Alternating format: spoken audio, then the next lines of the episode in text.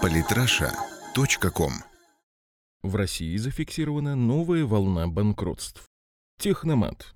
Печальную статистику обнародовал Центр макроэкономического анализа и краткосрочного прогнозирования. Оказалось, что в июне текущего года из-за снижения рентабельности в России было ликвидировано более 1100 компаний. Об этом сообщает коммерсант со ссылкой на Центр макроэкономического анализа и краткосрочного прогнозирования ЦМАКП.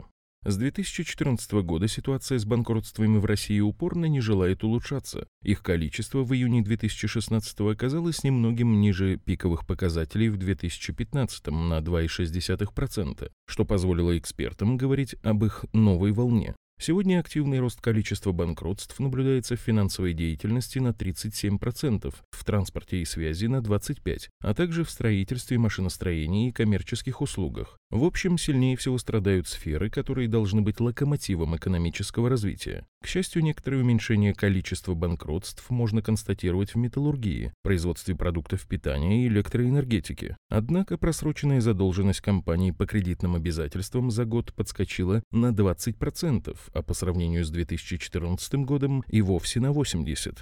Что касается количества банкротств, то оно всего лишь на 4,3% отстает от худших месяцев кризисного 2009 года. При этом в период кризиса 2008-2009 годов ВВП страны снижался всего 5 кварталов. В рамках нынешней же стагнации сейчас же идет шестой квартал падения валового внутреннего продукта с редкими просветлениями, и этот печальный процесс пока даже не думает останавливаться. Также очевидны сегодня проблемы с инвестициями и реально располагаемыми доходами населения.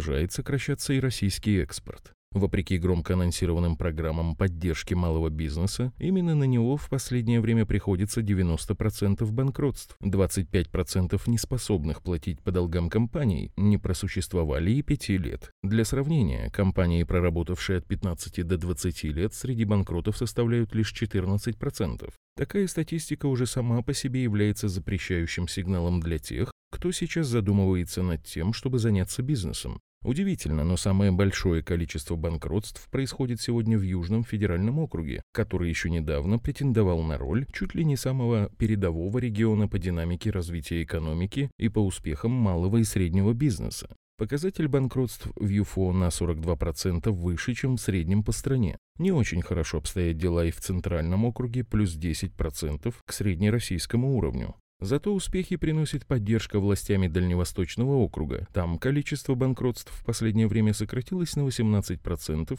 по сравнению со средним показателем по стране. Это наводит на мысль о том, что поддержка государства все же играет решающую роль в существовании бизнеса. И этим нужно пользоваться, дабы прекратить эту неблагоприятную экономическую тенденцию.